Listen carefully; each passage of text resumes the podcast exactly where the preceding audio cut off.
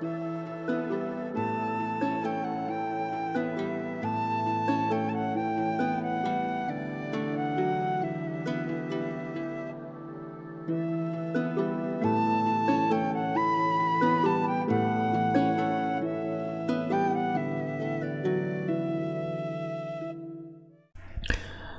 und willkommen zurück zum Podcast von Viking Tantra. Heute möchte ich ein Thema anreißen, das auf meinem Instagram-Account extrem hohe Beliebtheit hatte und welches tatsächlich in meinen Privatnachrichten, also in meinen Chatnachrichten, aber auch auf allen möglichen Kanälen, wo ich in Verbindung stehe mit Menschen, eigentlich die meisten Fragen aufwirft. Und das ist Polyamorie und Polygamie, sprich Polybeziehungen. Und es ist jedes Mal wieder witzig, wie, auf wie viele Missverständnisse diese zwei Themen stoßen.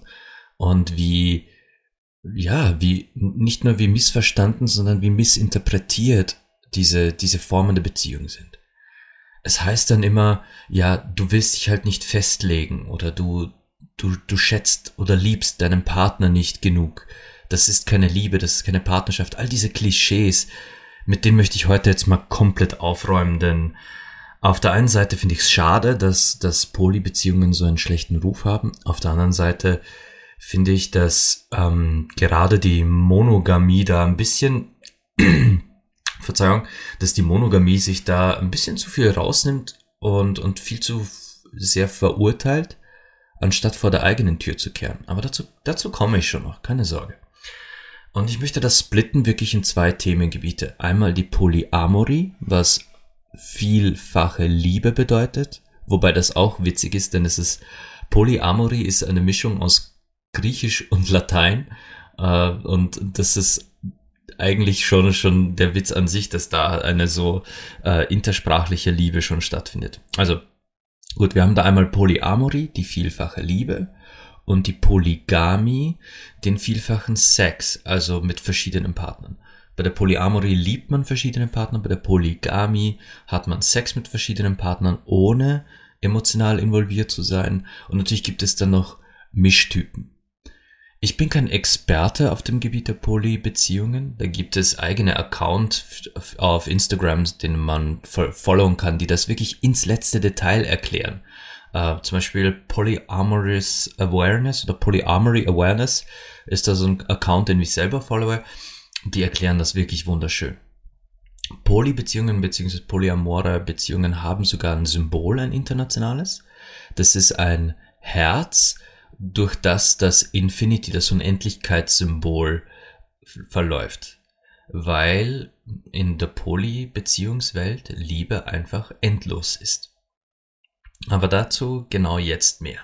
Fangen wir also an mit der Polyamorie, der Liebe mehrerer Menschen. Und das ist schon eines der ersten Klischees, wenn es heißt, man ist in einer Polybeziehung.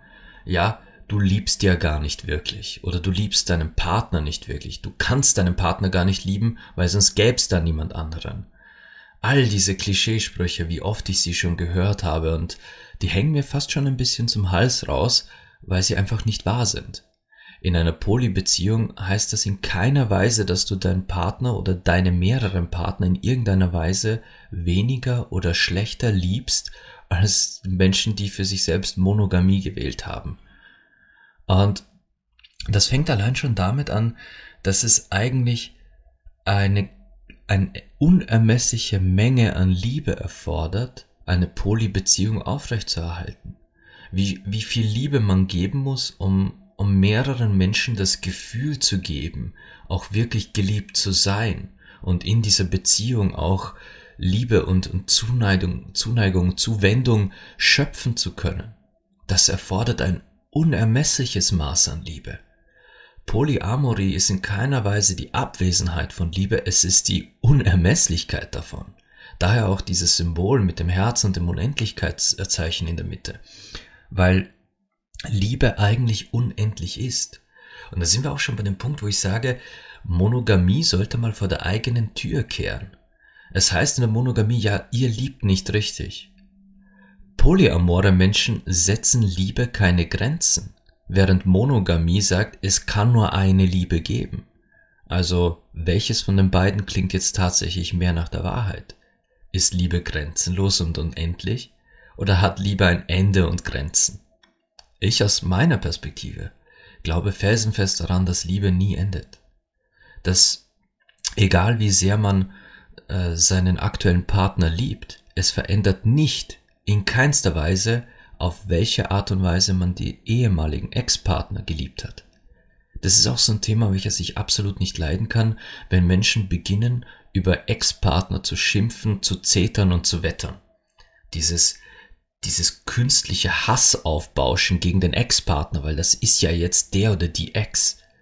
Das, das halte ich überhaupt nicht aus. Ihr habt diesen Menschen nicht einfach nur irgendwann mal geliebt, ihr habt Zeit mit diesem Menschen verbracht, Leben geteilt. Und dann so schlecht über diesen Menschen zu reden, nur weil die Beziehung halt nicht sein sollte oder nicht mehr ist, das ist doch hirnrissig. Und vor allem, es zeigt nicht, dass euer Ex-Partner in irgendeiner Weise ein böser Mensch ist, sondern es zeigt nur, wie verbittert ihr in eurer Haltung seid gegenüber einem Menschen, mit dem ihr eigentlich wundervolle Momente teilen konntet. Und ja, vielleicht ist es aus einem schmerzhaften Grund auseinandergegangen. Das mag schon sein. Aber das heißt nicht, dieser schmerzhafte Grund ändert nicht die schönen Momente. Das zu, zu ignorieren, wie viel Schönes man mit einem Menschen geteilt hat, nur weil ein schmerzhaftes äh, Erlebnis oder seien es auch mehrere schmerzhafte Erlebnisse die Beziehung zunichte gemacht hat, das finde ich einfach nicht, nicht gesund für einen selbst, für die eigene Emotionalität.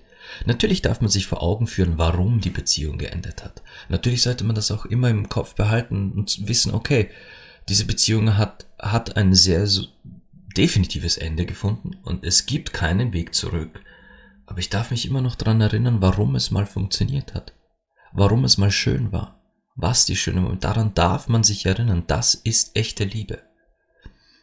Und ich könnte heute noch meiner meiner allerersten Freundin begegnen und würde mich noch immer erinnern, warum ich diese Frau geliebt habe und was für ein Gefühl sie auch heute noch in meinem Herzen und in meinem, in meinem Selbst weckt. Aber ändert das, wie ich meine jetzige Frau liebe? Nein. Ich meine, wir lieben so viele Menschen in unserem Leben und wollen uns doch einreden, dass Liebe nur einen einzigen Menschen kennen kann. Wir lieben unsere Eltern, wir lieben mal unsere Kinder, wir lieben unsere besten Freunde. Und all das auf eine ganz andere Ebene. Jede dieser Lieben ist für sich anders. Selbst die Liebe zu unseren Kindern, jetzt angenommen, man hat mehrere Kinder, dann liebt man jedes auf seine Weise. Man liebt ja auch die Eltern auf eigene Weisen, jeden für sich. Und das da zu sagen, dass es nur eine Liebe geben kann im Leben, das fängt ja schon da an, dass man sagt, das kann schon nicht stimmen. Und da sind wir noch nicht mal bei romantischen Beziehungen, da sind wir bei den Beziehungen des Lebens, die, die überhaupt nichts mit, mit einer Beziehung oder Romantik zu tun haben. Und trotzdem ist es Liebe. Und wenn wir jetzt auf, ein, auf Beziehungen schauen, und ich nehme ich nehm jetzt immer gerne mich selbst und meine Frau als Beispiel. Ich liebe meine Frau über alles. Sie ist, sie hat mich sie hat mich so genommen, wie ich bin. Sie hat mich zu einer sehr wilden Zeit kennengelernt und ist trotzdem geblieben. Wir sind miteinander gewachsen. Wir haben miteinander einfach schon so viel, so viel schöne Momente gehabt. Wir haben geblödelt wie kleine Kinder. Wir haben so ernste Gespräche geführt. Und auf lange Sicht gesehen, in unsere Lebensziele, die decken sich so schön ab, dass, dass es fast, fast surreal für mich war, als als ich das alles so schön vor, mich, vor mir herblätterte. Sie, sie hat mein Leben ergänzt, ohne es komplizierter zu machen. Natürlich ist sie auch ein eigener Typ und wir haben uns auch aufeinander ein bisschen einspielen müssen. Natürlich, das ist menschlich, aber ich liebe sie auf einer Ebene, die unantastbar ist. Und genau das ist es ja. Diese Liebe, die ich für meine Frau habe, ist unantastbar. So, so wundervoll und so toll kann keine andere Frau sein. So großartig kann kein anderer Sex sein, dass ich sage, ich gehe jetzt und lebe ein Leben mit dieser anderen Frau und verlasse dafür meine Frau. Das kann nicht passieren.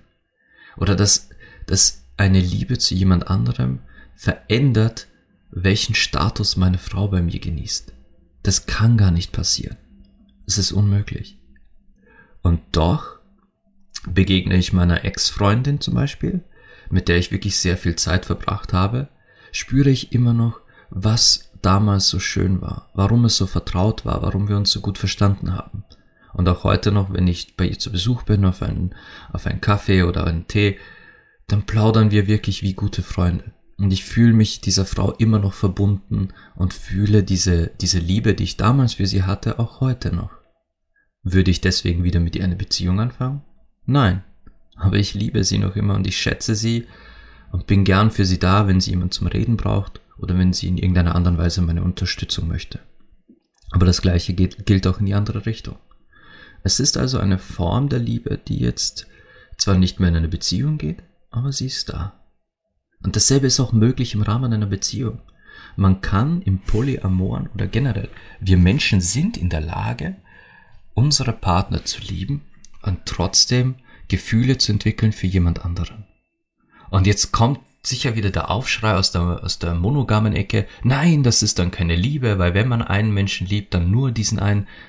Das ist leider Unsinn. Und wie, wie schon erwähnt, das fängt bei euren Eltern an. Wenn ihr nur einen Menschen liebt, dann müsstet ihr ab diesem Zeitpunkt den Kontakt zu euren Eltern abbrechen. Das geht nicht. Gut. Und in der Polyamorie gibt es Konstrukte, wo es heißt, ähm, also es gibt verschiedene Modelle. Es gibt unter anderem ein hierarchisches Modell, wo es heißt, man hat diese Hauptpartnerin oder diesen Hauptpartner, so wie in, in sagen wir, in einer militärischen oder in einer äh, königlichen Struktur das ist halt die Nummer eins. Der oder die Generälin oder König, Königin, Kaiser, Kaiserin, sucht es euch aus.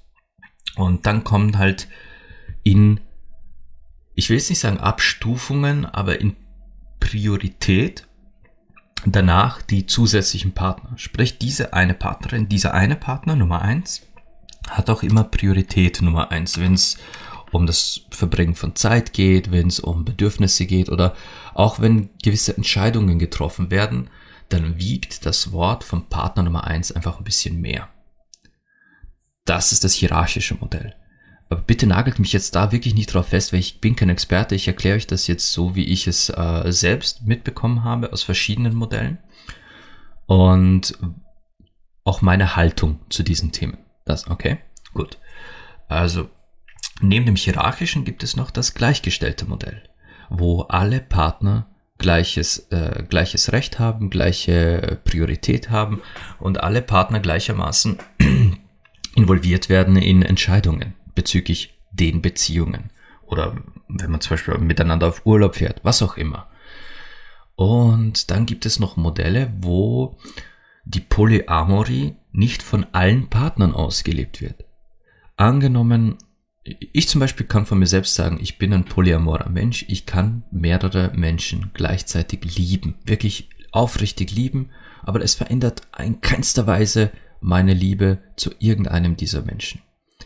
Ich, ich habe schon Menschen ins Herz geschlossen, die mir wirklich unter die Haut gegangen sind, seit ich auch meine Frau habe. Und das heißt aber nicht, dass sie in irgendeiner Weise von mir jetzt weniger Liebe bekommt als vorher. Nein, nein, nein, nein. Absolut nicht. Im Gegenteil, wenn, dann liebe ich sie noch viel, viel mehr für die Tatsache, dass ich ihr das auch einfach sagen kann und sie, sie dadurch sich nicht bedroht fühlt, sondern einfach noch immer meine Frau ist, so wie vorher. Dafür liebe ich sie eigentlich nur noch mehr. Und Entschuldigung, mir kommen gerade so ein bisschen die Tränen, wenn ich dran denke. Ähm, sorry, jetzt habe ich fast, jetzt habe ich den Faden verloren. Ähm, ich kann zum Beispiel mehrere Menschen lieben. Und jetzt angenommen, meine Frau wäre nicht in der Lage dazu, also sie ist, sie sei nicht polyamor, sondern sie kann halt nur eine Person wirklich mit Gefühlen und Emotionalität lieben. Dann gibt es das Modell, wo quasi ein Partner polyamor ist und die und der andere Partner oder Partnerin ich, ich sage jetzt in Zukunft einfach Partner und gemeint sind alle Geschlechter, die es da draußen gibt. Okay?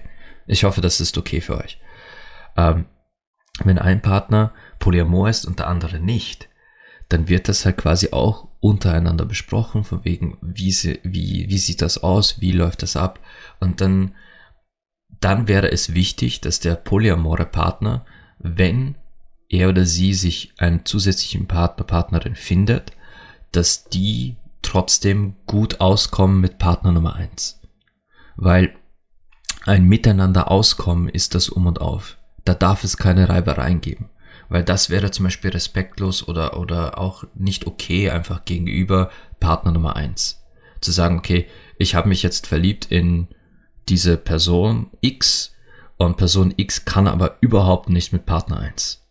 Dann, dann muss man da wirklich schauen, dass man entweder, äh, entweder die Wogen glättet und hier für eine neutrale Ebene sorgt.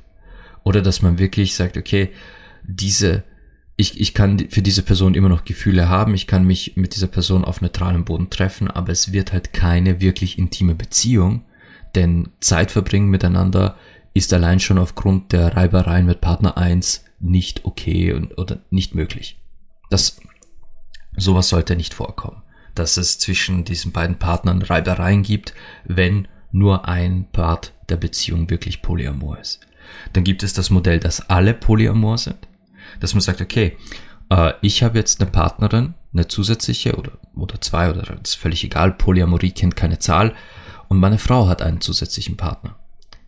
Wir aber untereinander, also ihr Partner und ich und meine Partnerin, meine Frau, haben nichts miteinander zu tun. Die begegnen sich hin und wieder, das, da herrscht dann ein neutrales Miteinander, aber sie haben miteinander nichts zu tun. Das ist also beziehungstechnisch, liebestechnisch. Das ist das Polyamore, quasi alle sind Poly. Dann gibt es noch das Polyamore Dreieck, dass man sagt, äh, eine Beziehung hat einen oder eine zusätzliche Partnerin oder Partner und alle sind miteinander verbandelt. Das heißt, es herrscht eine Liebe zwischen allen Beteiligten. Meine Frau und ich lieben dieselbe Person und diese Person liebt uns, quasi. Das wäre das, wär das Dreiecksmodell. Und darum sage ich, Polyamorie, Polygamie ist gar nicht so leicht zu verstehen, weil das viel komplexer sein kann, als man sich vorstellen will. Und dazu sagen, dass dies keine Liebe sei, ist, ist doch mega vermessen, wenn man bedenkt, wie viel Liebe man aufbringen muss, um, um verschiedene Menschen gleichermaßen teilhaben zu lassen an, an Gefühlen, an, an, am Alltag und an einer Beziehung. Polyamorie ist also eigentlich, wenn man es streng genau nimmt, die Unermesslichkeit und die Wahrhaftigkeit von Liebe, wie sie zwischen Menschen stattfindet.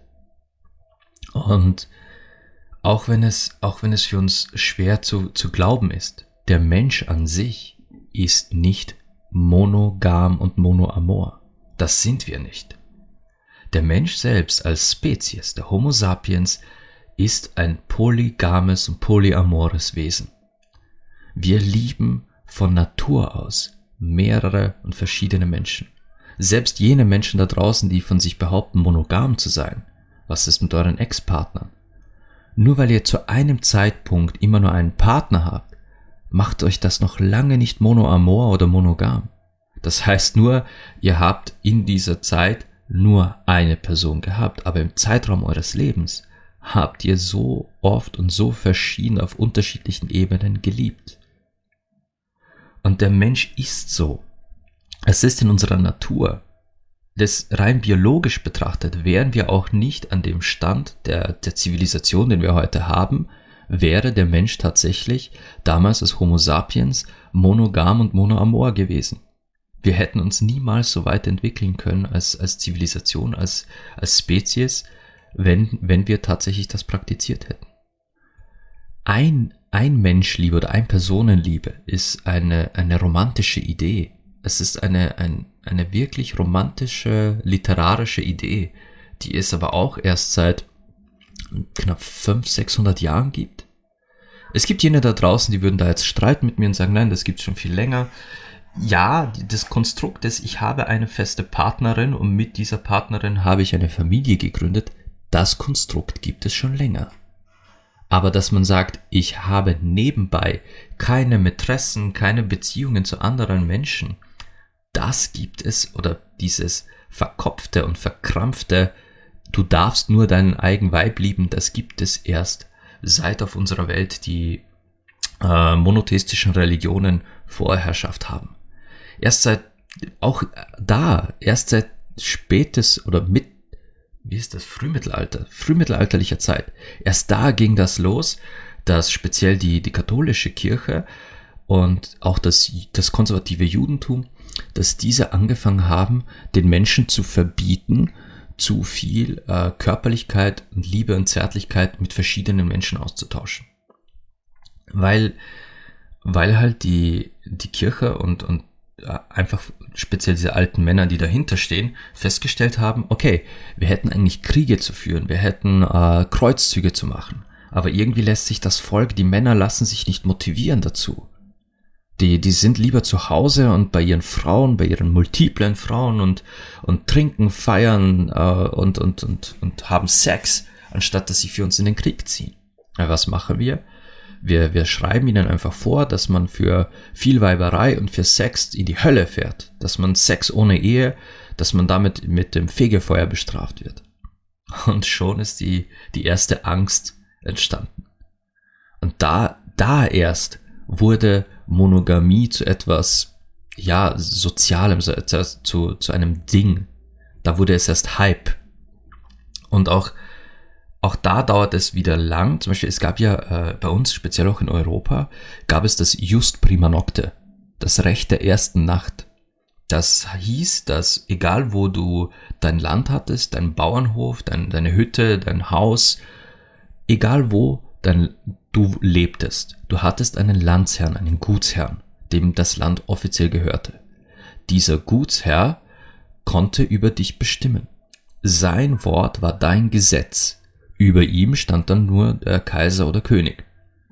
Und solltest du heiraten wollen, musstest du zu diesem Gutsherrn hin und ihm sagen, lieber Gutsherr, ich habe vor, die Tochter von dem und dem zu heiraten. Habe ich euren Segen? Und der Gutsherr musste das absegnen, sonst durftest du nicht heiraten. Und wenn du geheiratet hast, hatte der Gutsherr das Just Prima Nocte, das Gesetz, das Recht der ersten Nacht mit deiner Frau. Der Gutsherr durfte also deine Frau, mit deiner Frau schlafen, sie entjungfern, bevor du das durftest. Und wenn du dich daran nicht gehalten hast, dann hast du offiziell das Gesetz gebrochen.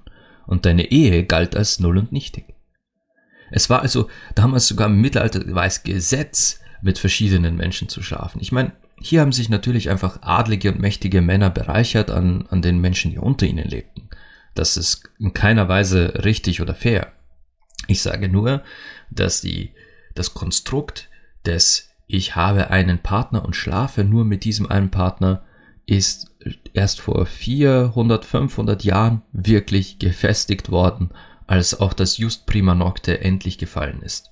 Und ich weiß selbst nicht genau, wie lang das her ist, dass das gefallen ist, aber so lang ist es nicht. Der Mensch von Natur aus, rechnen wir jetzt die vielen Jahrtausende und Jahrmillionen, die es den Menschen gibt. Gut, Jahrmillionen ist jetzt ein bisschen übertrieben. Ich jetzt, ich will jetzt nicht bis zur Steinzeit zurück oder bis zu den Neandertalern, aber rechnet man wirklich die Jahrtausende, die der Homo sapiens jetzt schon existiert, die, wo, wo verschiedenste Kulturen auf dieser Welt existieren, dann waren die immer schon polyamor und polygam. Es war, es, es, wenn man wirklich antike Schriften wälzt, entdeckt man immer Kulturen, in denen es ganz üblich war, dass Frauen sich mehrere Männer hielten, Männer sich mehrere Frauen hielten, dass, dass diese Beziehungen auch gepflegt wurden und dass es ganz normal war, wenn man, wenn man seiner Lust und Liebe und Leidenschaft einfach quasi Platz gab. Wenn da genug, wenn man genug zu geben hatte, dann hat man gegeben. Und heute, heute sind wir zum Glück an einem Punkt, wo unsere, unsere Kommunikation noch besser ist, wo wir Gefühle viel besser ausdrücken können oder eigentlich ausdrücken können sollten, weil streng genommen haben wir ziemlich verlernt, was es heißt, wirklich Gefühle in Worte zu fassen und was es heißt, wirklich gefühlvolle Gesten zu machen. Wir, wir sind einfach leider ein bisschen durchzogen von Hollywood-Romantik. In Büchern, Gedichten und Filmen und Serien wird uns vorgespielt, wie Liebe und Romantik auszusehen hat. Und da ist es halt immer, äh, Junge liebt Mädchen, Mädchen liebt Jungen und die beiden sind dann zusammen bis ins Ende ihrer Tage und nur sie beide. Besiegelt wird das mit Blumen, mit Schokolade und mit einer mega romantischen Geste und natürlich der, der großen Heirat. Und ich bin ein Fan der Heirat, ich bin ein Fan der Ehe, aber dieses romantifizierte, perfektionierte Bild, wie, wie Liebe und Beziehungen auszusehen haben, das ist leider Unsinn. Beziehungen sind nicht so. Auf keinen Fall nichts ist so wie in Film und Fernsehen und in den Büchern. Aber, aber wenn man an einer Beziehung, an einer, an einer Ehe oder an einer Liebschaft arbeitet, wenn man da wirklich konstruktiv dran arbeitet, wenn man füreinander da ist, wenn man kommuniziert, wenn man, wenn man Liebe zeigt, so ungefiltert und rein, wie sie wirklich ist, dann kann, dann kann seine Beziehung wirklich einiges mehr aushalten, als man sich vorstellen kann. Und da ist sowas wie Polyamorie nichts, das man aushält. Es ist dann plötzlich etwas, das die Beziehung eigentlich nur ergänzt. Und jetzt stellt euch mal folgendes Modell vor. Das möchte ich jetzt als letztes zum Thema Polyamorie sagen, bevor ich zum Thema Polygamie wechsle. Jetzt habt ihr und eure Partner vielleicht komplett, komplett unterschiedliche Hobbys. Und ihr respektiert das Hobby des jeweils anderen, weil ihr genau wisst, okay, das macht meinem Partner, meiner Partnerin Spaß, das erfüllt sie mit, mit wirklich Energie und das gibt denen wirklich die, den Antrieb für den Alltag und das brauchen die fürs persönliche Abschalten. Ihr selbst aber könnt damit gar nichts anfangen. Ihr könnt da nicht wirklich mitmachen und wenn ihr mitmacht, dann wisst ihr genau, ihr würdet eurem Partner oder Partnerin eigentlich nur äh, die Stimmung drücken. Und jetzt lernt eure Partnerin, euer Partner jemand kennen, mit dem sie sich super verstehen, denen auch irgendwo eine sehr respektvolle und vertrauliche äh, Beziehung äh, vorhanden ist, so ein, so ein schöner Umgang zusammen. Und diese Person ist aber wirklich für dieses Hobby perfekt. Da ist jetzt kein, hm, ich möchte gern Kinder mit diesem Menschen oder ich möchte den Rest meines Lebens mit diesem Menschen verbringen, aber ich möchte Zeit mit diesem Menschen verbringen. Ich möchte mich unterhalten über die gemeinsamen Interessen und ich im Hobby jetzt und ich möchte mit diesem Menschen auch dieses Hobby teilen können, aber auch vielleicht die ein oder andere wirklich intime Stunde und einfach nur quasi vielleicht ein bisschen Zärtlichkeit, ein bisschen Nähe austauschen, ein bisschen einfach auf menschlicher Ebene sich lieben. Und ihr selbst lernt auch jemand kennen, der mit euch dasselbe teilt, mit eurem Hobby. Und dann, dann habt ihr da jemand, mit dem ihr einfach in dieser Zeit des Hobbys, in dieser, in dieser ganz anderen Welt Verbindung aufbauen könnt. Liebe, Nähe. Das heißt nicht, dass ihr euren Partner nicht liebt, denn, denn bei euch und eurem Partner passt ja absolut alles perfekt. Es ist nur diese eine Welt, diese Welt des Hobbys, wo die Verbindung nicht so stark ist. Und wenn man da jetzt einen zusätzlichen Partner hat, mit dem man einfach Zeit genießt, Zärtlichkeit und auch äh, eine, eine kommunikative Nähe, was en, wa, wo ändert das oder inwiefern verändert das, was euer Partner, euer Partnerin für euch bedeutet? Wieso verändert so eine zusätzliche Welt, wie es bei euch zu Hause aussieht? Das Hobby wird ja ohnehin nicht sonderlich geteilt und ihr fühlt euch in dieser Welt des Hobbys gar nicht so wohl. Was könnte ich da jetzt für ein Beispiel nehmen? Jetzt angenommen, euer, euer Mann ist Autoschrauber oder eure, eure Frau ist Autoschrauberin. Ich kenne ein paar Frauen, die wesentlich besser an Autos schrauben können, als ich je könnte. Uh, euer Partner, Partnerin ist Autoschrauber. Und ihr habt null, also ich, ich, ich habe null Ahnung von Autos. Und dann lernt er oder sie jemanden kennen, die aber total auf dieses Thema stehen, die, die, die sich voll auskennen.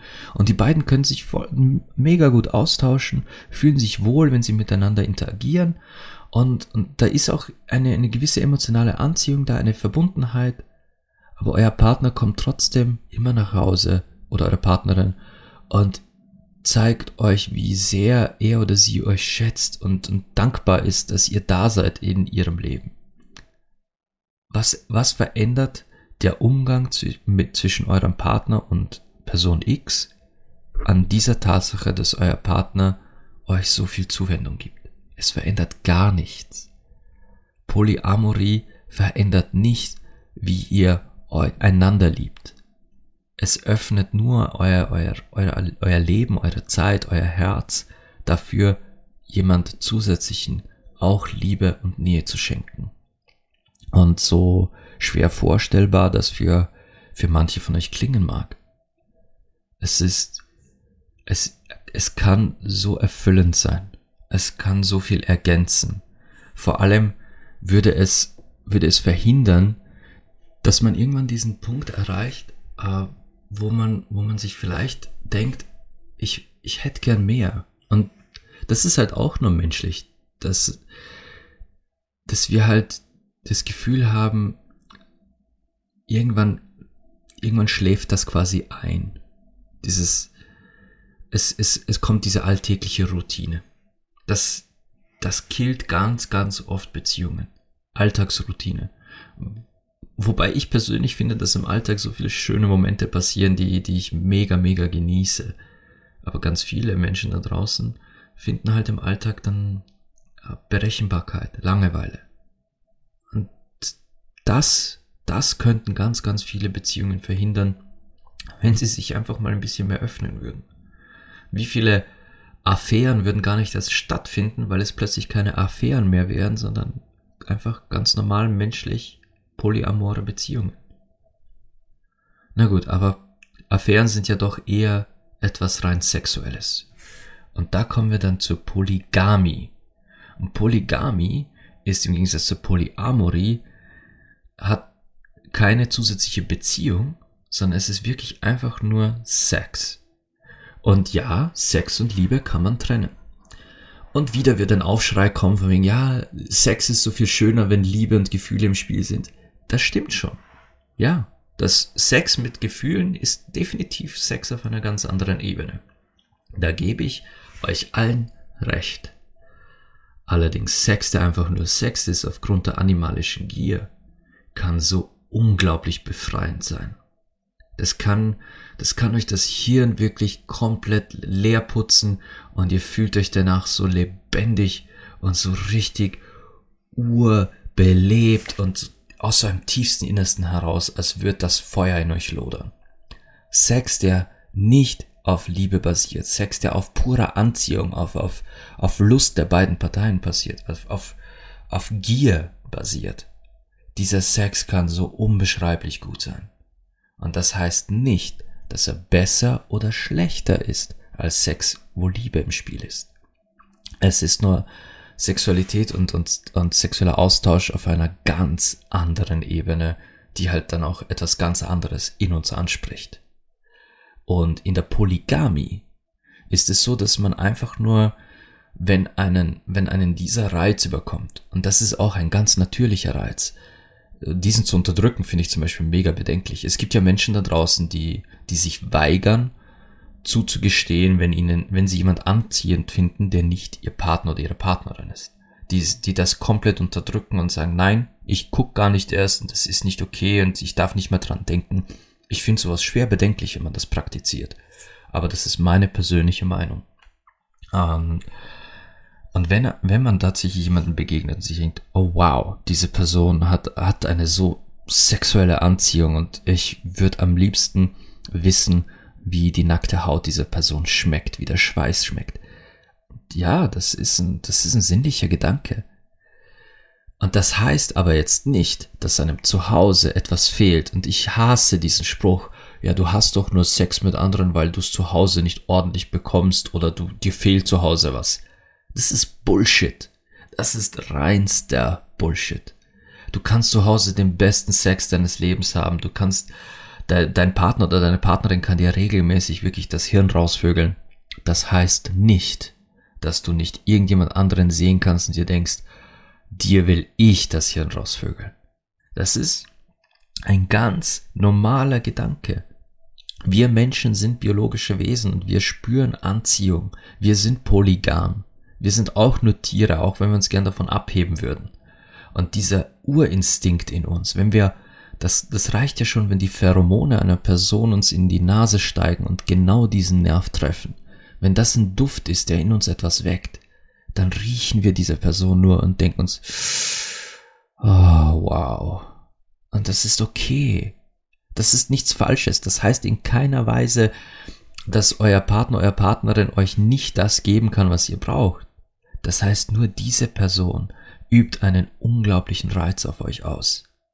Und das ist nicht falsch. Nein. Und das heißt nicht, dass euer Partner, euer Partnerin jetzt gerade Schmerzen leidet. Nur weil ihr mit jemand anderem im Bett seid und äh, eine polygame Beziehung lebt, heißt das nicht, dass ihr eurem Partner automatisch wehtut. Was wehtut, ist, wenn ihr das, wenn ihr das aus einem selbstsüchtigen Aktion heraus macht, hintenrum und eure, Partnerin, euer Partner dann quasi das ins Gesicht klatscht als Affäre mit einer, mit einer richtig hässlichen Beichte. Ich habe ich hab zu meiner Frau zum Beispiel ganz oft gesagt, sollte es dich überkommen in einer Situation und du, du, du siehst jemanden und der, dieser, diese Person reizt dich halt unglaublich sehr und du spürst diese, diese Lust aufkommen, dann tu es.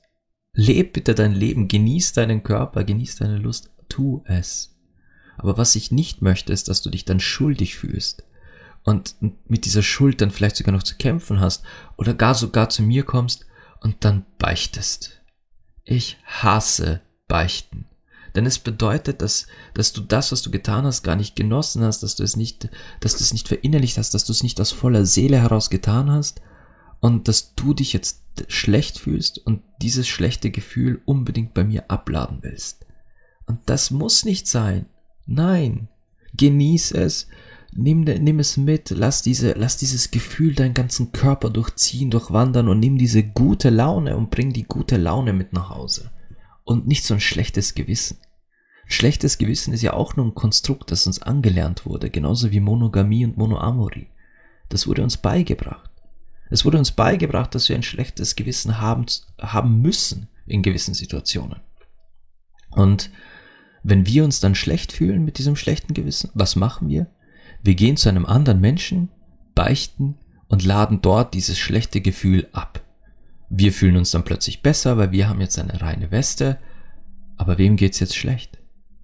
Wem geht's jetzt wirklich schlecht? Es geht dieser Person schlecht, der wir unser schlechtes Gewissen abgeladen haben.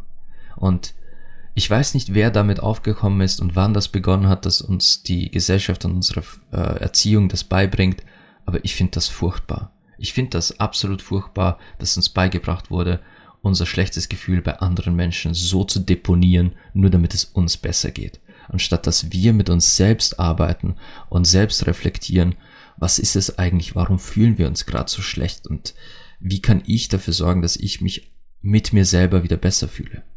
Vielleicht ein bisschen Reflexion, dran arbeiten.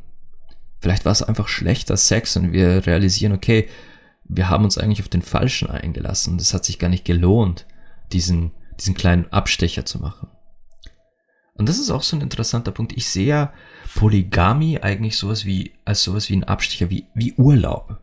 Das ist wie Urlaub, wie, wie so ein Tapetenwechsel. Und in der Polygamie ist es ja meistens so.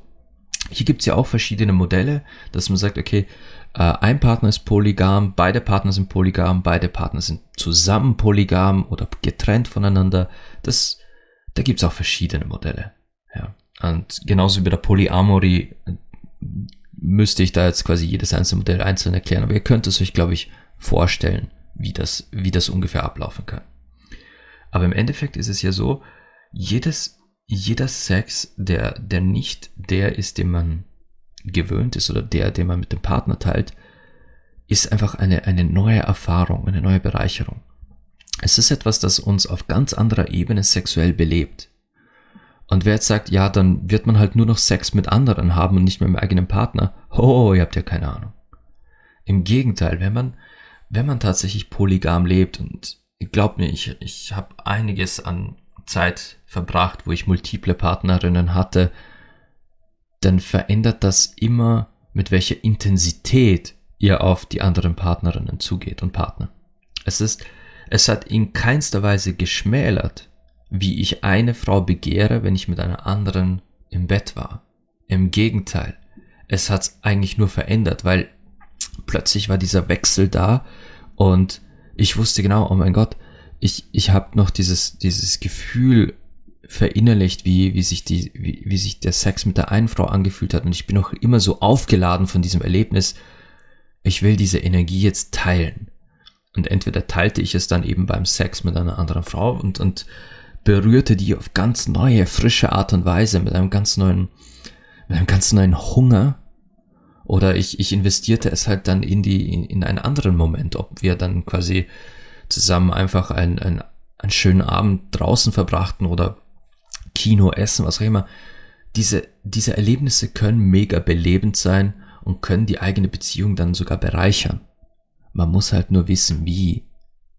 Wenn man einfach nur rausgeht und, und das, das, das ist etwas, das mag ich überhaupt nicht, dieses rausgehen und einfach hirnlos die erstbeste Person suchen, Hauptsache Sex. Das darf es nicht sein. Hauptsache Sex ist ganz genau die falsche Haltung. Man soll sich ganz bewusst entscheiden, mit wem man Sex teilt, wem man wirklich für, für so ein Erlebnis äh, auswählt. Da muss ein, eine, ein Reiz da sein, eine Verbindung, dass man sagt, okay, das hat schon seinen Grund, warum ich das jetzt tue. Und es ist nicht einfach nur, weil ich halt Druck ablassen will. Nein, nein, da ist eine Anziehung und da ist eine erotische, rein erotische Verbindung da und die will man auskosten und genießen. Weil dann weiß man auch, dass, dass die Stimmung richtig ist. Dann weiß man, dass man mit Person X jetzt, dass man mit dieser Person klar kommunizieren kann, hey, hier zwischen uns beiden geht es nur um reine Lust. Wir verstehen uns gut, wir können uns unterhalten, aber das, weswegen wir uns treffen, ist Sex und nur Sex. Wir wollen in keiner Weise dann irgendwie intim, also intim schon, aber äh, emotional, romantisch intim werden. Wir wollen danach nicht über unsere Gefühle sinnieren. Ich meine, natürlich sollte man Gefühle ansprechen, wenn welche entstehen, denn Kommunikation ist auch beim Sex ganz wichtig, was Gefühle angeht. Aber man, im Gegensatz zur polyamoren Beziehung, ist es dann nicht so, dass man sagt, okay, wir übernachten jetzt beieinander oder du schläfst mal bei uns zu Hause, komm doch zum Abendessen zu uns nach Hause und, und dann lernst du auch meine Frau kennen. Das ist es nicht. Es ist ein ganz anderer, ganz anderer Umgang, eine ganz andere Dynamik. Und es sollte auch so sein. Wenn es reine Polygamie ist, wenn es rein um Sex geht, dann sollte man das auch so halten und strikt trennen, was gehört in eine Beziehung und was darf im Rahmen einer sexuellen Beziehung sein. Ich hatte damals, als ich noch äh, als ich noch Single war und eben mehrere Liebschaften gleichzeitig führte, hatte ich so meine Spielregeln, wie ich verhindern konnte oder wie wie ich meinte, es sicherer sei, dass jetzt keiner, weder die Frau noch ich, wirklich Gefühle entwickelt und dann am Ende vielleicht jemand äh, emotional verletzt wird. Denn wie ihr wisst, setzt Sex im Körper und im Gehirn Dopamin frei. Dopamin ist ein Bindungshormon. Und wir, wir neigen dazu, dass wir uns in Menschen, die, die bei uns ganz viel Dopamin freisetzen, verlieben. Und das, wenn wir regelmäßig richtig guten Sex mit jemand haben, kann das passieren, dass wir uns verlieben. Drum ist Kommunikation bei einer rein sexuellen Beziehung erstens ganz, ganz wichtig, damit man sagt, okay, äh, wir driften jetzt beide gerade so ein bisschen zu sehr in die emotionale Ebene. Vielleicht sollten wir mal wieder ein bisschen Pause machen, uns mal ein, zwei, drei Wochen nicht sehen, weil es sonst Sonst verliebt sich einer oder eine und der andere oder die andere nicht. Und dann haben wir Herzschmerzen. Das soll ja nicht sein. Wir wollen niemandem wehtun. Das soll auf keinen Fall jemand am Ende verletzt sein. Und um, um solche, um solche Bindung nicht auch noch zu bestärken, sollte man eben genau Dinge vermeiden, die das nur noch intensivieren. Wie eben nebeneinander kuschelnd einschlafen, zusammen aufwachen, frühstücken. Das sind so wundervolle Dinge äh, miteinander lange Spaziergänge machen, romantisch essen gehen, ins Kino und miteinander einen Film ansehen und dann einfach nur auf der Couch einschlafen, weil man, weil man eigentlich schon ganz drauf vergessen hat, dass man Sex wollte, sondern man genießt halt die Nähe. Und wenn, wenn sie dann in meinem Schoß einschläft, das ist halt nochmal ein Level, Level extra. Zusammen kochen, füreinander, miteinander kochen, das ist halt, das sind so Dinge, die wirklich in eine Beziehung gehören. Und wenn man, wenn man die vermeidet, dann kann man zu großem Teil auch vermeiden, dass sich jemand aus Versehen verliebt. Solange dann auch die Kommunikation entsprechend passt. Weil wenn man auch darüber spricht, dann kann man, kann man definitiv sagen, okay, hey, hör mal, wir sollten vielleicht wieder ein bisschen Pause machen, weil schon langsam wächst du mir echt ein bisschen zu sehr ans Herz. Das ist auch eine ehrliche und faire Ansage. Und ich kann, ich kann mich für meine Regeln, die ich gerade erzählt habe, kann ich mich sogar 100% aussprechen, denn ich habe jede einzelne dieser Regeln mit meiner Frau gebrochen. Meine Frau und ich waren ja ursprünglich eigentlich auch nur Sexdates. Wir wollten beide nur Lust voneinander. Wir wollten uns regelmäßig treffen und es war auch die Kommunikation, ganz ehrlich. Wir wollten quasi, hey, ich hätte mal wieder Lust auf dich, magst du vorbeischauen oder ich schau zu dir. Und genauso haben wir uns getroffen, es hat perfekt gepasst aber ich habe jede einzelne dieser Regeln ganz unbewusst mit ihr gebrochen. Relativ früh hat sie schon bei mir geschlafen. Und entsprechend haben wir auch miteinander gefrühstückt und Frühstück ist für mich immer etwas ganz Intimes und Heiliges. Wir haben füreinander und miteinander gekocht. Wir haben ganz viel miteinander unternommen und ja, wo das gelandet ist, das sehe ich heute an meinem Ringfinger. Und ich bin, ich bin froh, dass ich jede Regel mit ihr gebrochen habe, wirklich weil sie ein wundervoller Mensch ist und ich könnte es mir nicht vorstellen, wo ich heute wäre, wenn ich sie nicht kennengelernt hätte und wenn, wenn sie nicht geblieben wäre. Aber ihr solltet vermeiden, dass ihr solche, solche Gedanken, solche Wünsche im Kopf und im Herzen eines Menschen verursacht, mit denen ihr wirklich ganz bewusst nur auf sexueller Ebene eine, eine Bindung, eine Beziehung eingehen wollt. Denn wenn sich diese Person dann so in euch verschaut und, und solche Träume und Wünsche in dieser Person aufwecken, dann, dann werdet ihr dieser Person definitiv sehr wehtun, emotional. Und das wäre schade. Also Polyamorie und Polygamie sind zwei sehr missverstandene Konstrukte, die aber beide äh, eigentlich das, eigentlich das pure Symbol dessen sind, dass sowohl Liebe als auch Sexualität eigentlich keine Grenzen hat. Dass nur wir Menschen, wir ach so zivilisierten Menschen, uns einreden, dass es hier Limits gibt. Weil es uns anerzogen wurde seit hunderten von Jahren, dass diese, dass die Moral es vorschreibt, so oder so muss es aussehen. Und das ist Nonsens. Es muss gar nicht. Im Gegenteil, wahre Liebe ist unendlich und sexuelle Energie kennt sowas nicht wie Grenzen. Sexuelle Energie kennt auch kein Geschlecht. Ich bin, ich kann einen anderen Mann mega sexy finden. Ich kann einen anderen Mann mega attraktiv finden. Das heißt aber nicht, dass ich jetzt deswegen unbedingt mit ihm schlafen will. Das heißt nur, dass meine sexuelle Energie wahrnimmt, was für eine Präsenz dieser Mensch hat. Das ist einfach so. Aber wir, wir sind halt mittlerweile eine sehr verkopfte Gesellschaft und sehr geprägt von all diesen äh, Schablonen, die wir zu erfüllen haben. Und da zählt Liebe und Sexualität zu den, zu den striktesten und, und moralisch am festesten verfahrenen Schablonen, die es gibt. Diese Schablone habt ihr zu erfüllen. Mann, Frau, Haus, Kind, Hund, Heirat und so weiter. All diese Schablonen, die wir zu erfüllen haben, wo wo all diese wundervollen Beziehungsmodelle einfach komplett aus der Reihe tanzen. Aber ganz ehrlich, wenn ich mir polyamore Paare ansehe, und ich kenne einige, wenn ich polygame Paare ansehe, wenn ich sehe, wie die leben und wie, wie es denen geht, wie erfüllt diese sind. Und wenn ich dann aber bedenke, und das ist jetzt persönliche Erfahrung, das bitte, ich weiß, das klingt jetzt verallgemeinernd, aber das ist mir noch nicht anders begegnet. Wenn ich bedenke, wie oft ich zusammensitze mit Menschen, die mir sagen, warum gerate ich immer an dieselben? Ich geb's auf, Beziehungen sind nichts für mich. Ich, ich, immer sind's dieselben Idioten oder, oder es, es haut einfach nie hin. Das höre ich immer nur von Menschen, die in ihrem Kopf festgefahren sind in der Idee von Monogamie und die sich als Singles auf keinen Fall auf so Sachen wie Sexgeschichten einlassen, wie Freundschaft plus Friends with Benefits.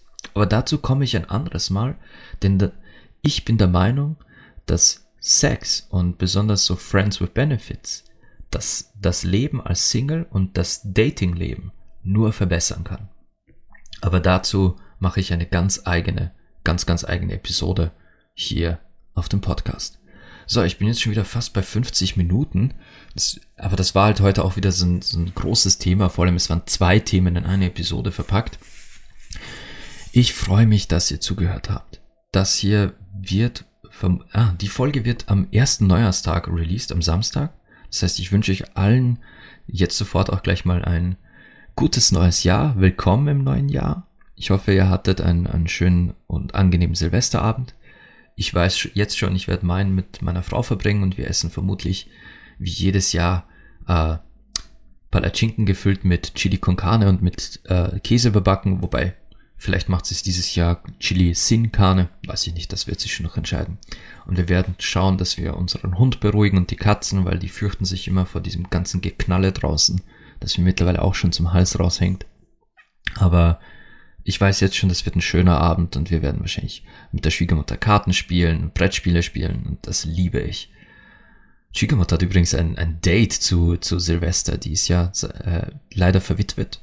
Aber jetzt hat sie sich ein Date eingeladen und ich freue mich mega, diesen Kerl kennenzulernen und freue mich, dass sie auch wieder äh, Nähe findet und zulässt. Das ist großartig, es rührt mich auch schon wieder zu Tränen.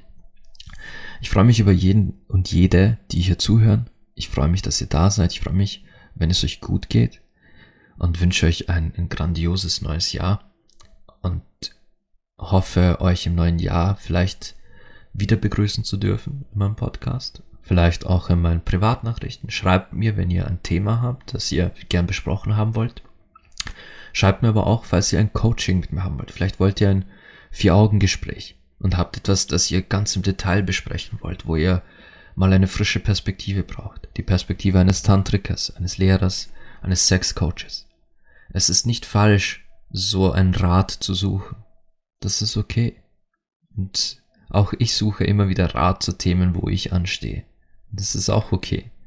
Keiner von uns ist perfekt. Wir, wir reden uns nur ein, dass wir diese perfekte Schablone erfüllen müssen.